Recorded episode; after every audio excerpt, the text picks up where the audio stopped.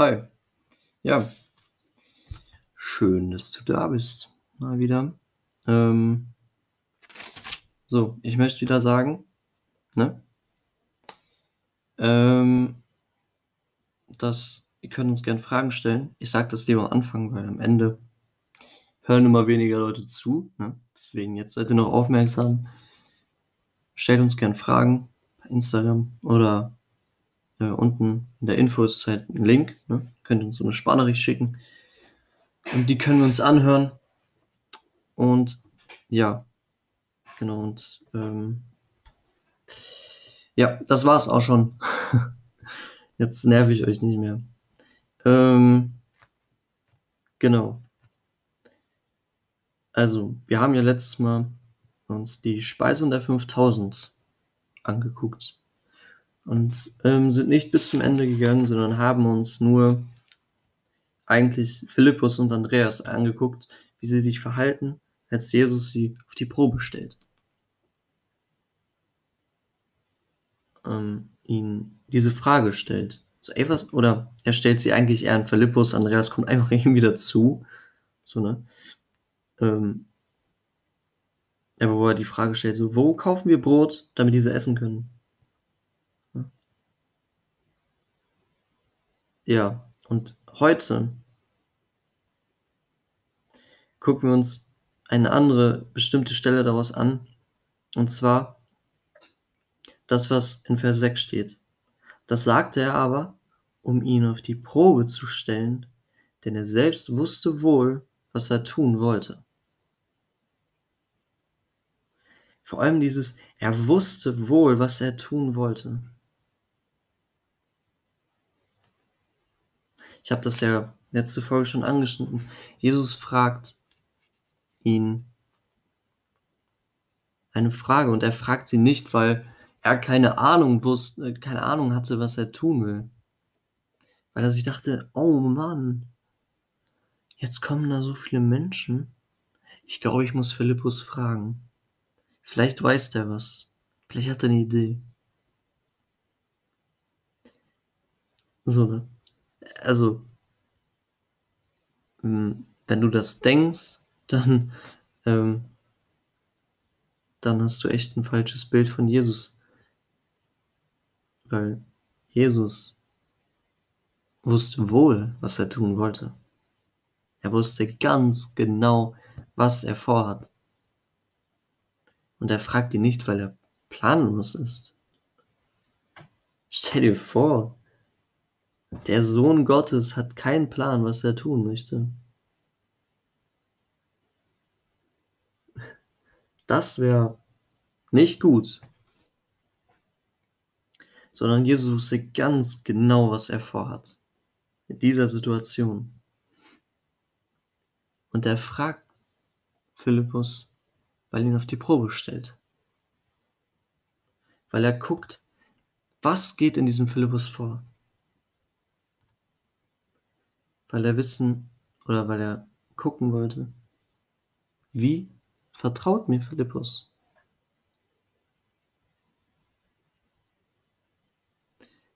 Und wie glaubt dieser Philippus?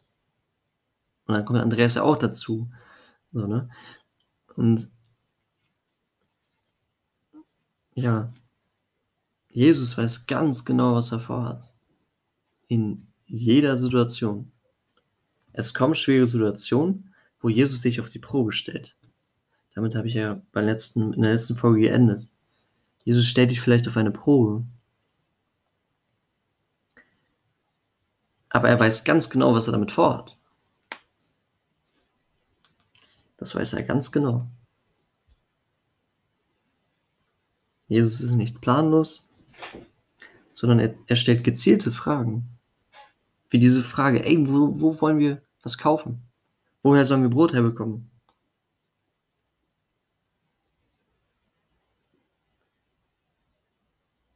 Und er prüft unseren Glauben immer wieder. Täglich fast, würde ich so sagen. Wahrscheinlich merken wir das oft nicht mehr, wie, wie Jesus unseren Glauben prüft. Ich glaube nicht, dass wir das jedes Mal mitkriegen. Ich meine, Philippus wusste es ja auch nicht. Wieso er das jetzt gefragt hat. Und ob er, und er wusste ja auch nicht, dass er gerade seinen Glauben prüft. Aber wir wissen, weil es da steht, er stellt ihn auf die Probe. Er prüft. Jesus prüft. Er selbst wusste schon, was er tun will. Aber er prüft dich und mich. Er prüft Philippus. Und irgendwie auch Andreas, der ja irgendwie dazukommt.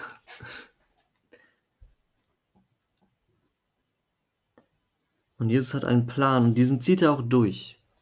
Das sehen wir. Jesus wusste wohl, was er tun wollte. Und das zieht er durch. Und er speist diese 5000. Das ist cool. Ja. Das, das dazu. Also kannst du dir gewiss sein, ey, wenn Jesus was anfängt, der bringt es zu Ende und er weiß ganz genau, was er tut. Wenn du vor schweren Situationen stehst, Jesus weiß ganz genau, was er vorhat. Jesus und Gott sind nicht planlos. Das wiederhole ich mich jetzt, aber das ist auch nicht schlimm, weil dann brennt sich das vielleicht in unser Hirn ein. Und das ist gut. Ja, so, dann sagt Jesus in Vers 10, lasst die Leute sich setzen. Es war nämlich viel Gras an dem Ort. Und da setzten sich die Männer. Es waren etwa 5000. So, jetzt fängt das, der, das ganz krasse an. So, und Jesus nahm die Brote, sagte Dank und teilte sie den Jüngern aus. Äh, ach so, übrigens, wir sind immer noch in Johannes 6, ähm, jetzt ab Vers 11. So, ähm, und Jesus nahm die Brote, sagte Dank und teilte sie den Jüngern aus, die Jünger aber denen, die sich gesetzt hatten, ebenso auch den, von den Fischen, so viele sie wollten. Und, sie, und als sie gesättigt waren, sprach er zu seinen Jüngern, sammelt die übrig gebliebenen Brocken, damit nichts verdirbt. So, bis, bis hierhin. Hier steckt so viel drin, das ist wahnsinnig. So. Jesus wusste wohl, was er tun wollte. Sagt, ey, lass die Leute sich setzen. Sie setzen sich. Hat wahrscheinlich ein bisschen gedauert. Man muss überlegen, 5000 Menschen, die sich gerade mal eben hinsetzen, wie laut das ist. Ähm, und wie viel Gewusel da noch ist. So. Und dann nimmt Jesus das Brot, betet, sagt Dank dafür und gibt sie den Jüngern. Er gibt es nicht irgendwem, also er macht es ja nicht selber. Jesus macht das Wunder, aber er gibt es den Jüngern. Beziehungsweise er dankt dafür, er nimmt es in die Hand, er bereitet alles vor für das Wunder und gibt es den Jüngern. Das Brot. Und diese Jünger, auch Philippus und Andreas und die anderen, die gehen jetzt los haben und geben das Brot den Leuten, so viel wie sie wollen. So, ne? Und sie geben den, sie geben den. Jetzt ist die Frage, also weil dann sprengt das ja so. Also da, sie, da wird nur gesagt, okay, die geben das, die geben den Brot, das Brot den Leuten und auch die Fische. Und dann im Vers 12 auf einmal, und als sie gesättigt waren, so, ne, so, hä?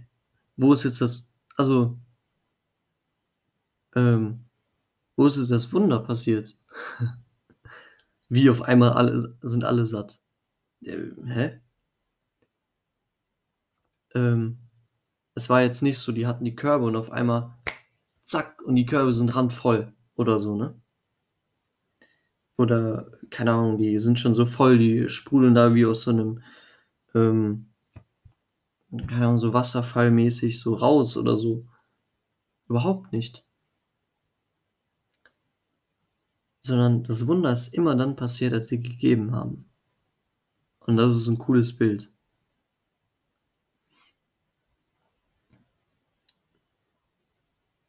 Jesus wusste wohl, was er tun wollte. Er wollte durch die Jünger das Wunder tun.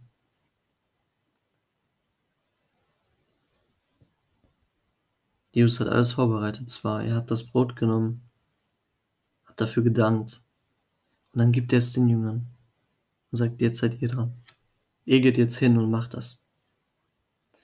Und die haben ja gar keinen Plan, was überhaupt jetzt passieren wird. Die dachten so, ja, okay, dann geben wir jetzt jedem so ein bisschen was so, ne? Und dann wird zwar keiner satt, aber keine Ahnung. So. Haben es aber gemacht, weil sie irgendwie doch wussten, okay, Jesus ist, wenn er das sagt, das, das machen wir dann auch.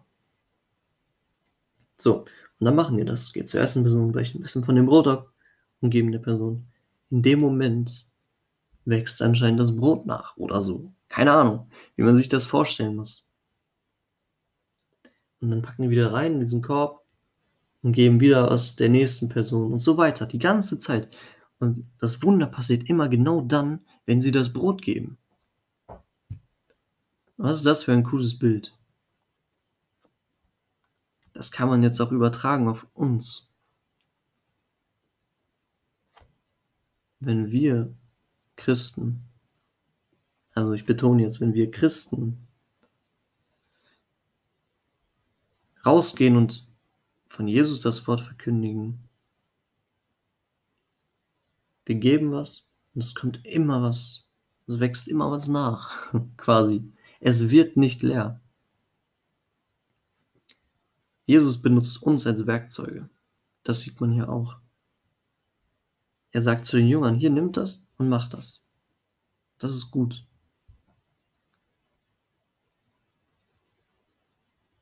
Und jedes Mal, wenn sie einer Person etwas gegeben haben, geschieht das Wunder. Das heißt, eigentlich waren es über 5000 Wunder, die passiert sind, nicht nur eins. Es war zwar immer das Gleiche, aber dieses Wunder ist jedes Mal passiert, wenn sie was gegeben haben. Und das ist cool. Und es wurde nicht leer. So.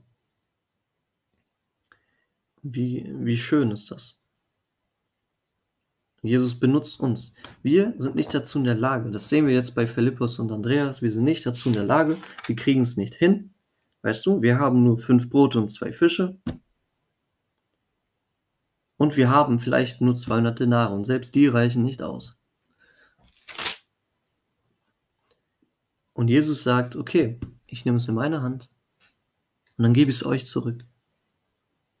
Und dann funktioniert es weil ich funktioniere. Das sehen wir da. Das ist echt Hammer. Wir brauchen Jesus. Das ist richtig wichtig. Wir brauchen Jesus, sonst funktioniert gar nichts. Dieser Podcast hier bringt gar nichts. Das sind fünf Brote und zwei Fische, wenn überhaupt. Jesus muss machen, dass es etwas bringt.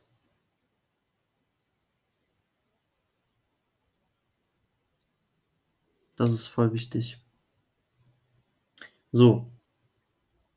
Und dann, als alle gesättigt waren, sprach er zu seinen Jüngern, sammelt die übrig gebliebenen Brocken, damit nichts verdirbt. Da sammelten sie alle, äh, sammelten sie und füllten zwölf Körbe mit Brocken und den fünf Gerstenbroten, äh, von den fünf Gerstenbroten, die denen übrig geblieben waren, welche gegessen hatten. Als nun die Leute das Zeichen sahen, das Jesus getan hatte, sprachen sie, das ist wahrhaftig der Prophet, der in die Welt kommen soll. So, am Ende, als alle satt waren, sagt Jesus dann, okay, jetzt sammelt man den Rest auf. Und das sind genau zwölf Körbe für jeden Jünger ein Korb. Cool. Sie haben vielleicht vorher, sie haben das vorher nicht gegessen, sie haben das ja nur gegeben. Sie sind ja los und haben allen gegeben. Und am Ende sammeln sie auf und für jeden ein Korb voll mit Brotstücken. Das ist cool. Geben ist seliger als nehmen. Die hatten wahrscheinlich selber auch Hunger. Weißt du, die geben die ganze Zeit das Brot weg und denken so irgendwann so, boah, nice. So 'n Brot hätte ich jetzt auch gern. Oder so. Ja, und am Ende sammeln sie das auf und merken ich habe 'n ganzen Korb. Jetzt. Jesus wusste wohl, was er tun wollte. Er wollte den Jüngern zeigen: „Ich bin vertrauenswürdig.“ Ihr könnt an mich glauben und ihr sollt an mich glauben und ich bin treu. Und ich halte mein Wort. Und ihr könnt mir vertrauen. So, und dann die Volksmenge sagt: „Das ist wahrhaftig der Prophet“ und machen so eine Fehleinschätzung, wie es nur geht. Der Prophet. Ein sehr schwacher Name für Jesus. Jesus ist mehr als ein Prophet. Und Jesus' Antwort darauf ist, er geht weg, zieht sich allein zurück. Weil er merkt, die die würden mich jetzt mit Gewalt zum König machen. Aber Jesus ist nicht der König. Als er da zurückkam, war er nicht der König auf dieser Welt. Als er auf dieser Erde war, war er nicht der König. Sondern das Lamm Gottes.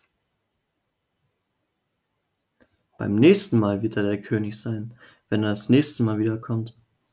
Dann wird er jetzt König wiederkommen. Aber dort war er jetzt Lamm, was geschlachtet wird.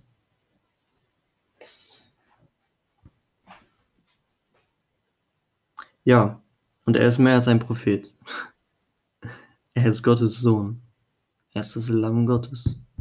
Er ist der Messias. Ja. Und dann zieht er sich zurück allein. Wahrscheinlich hat er gebetet. Wahrscheinlich hat er Zeit mit seinem Vater verbracht. Genau. Okay. Ja, das war's.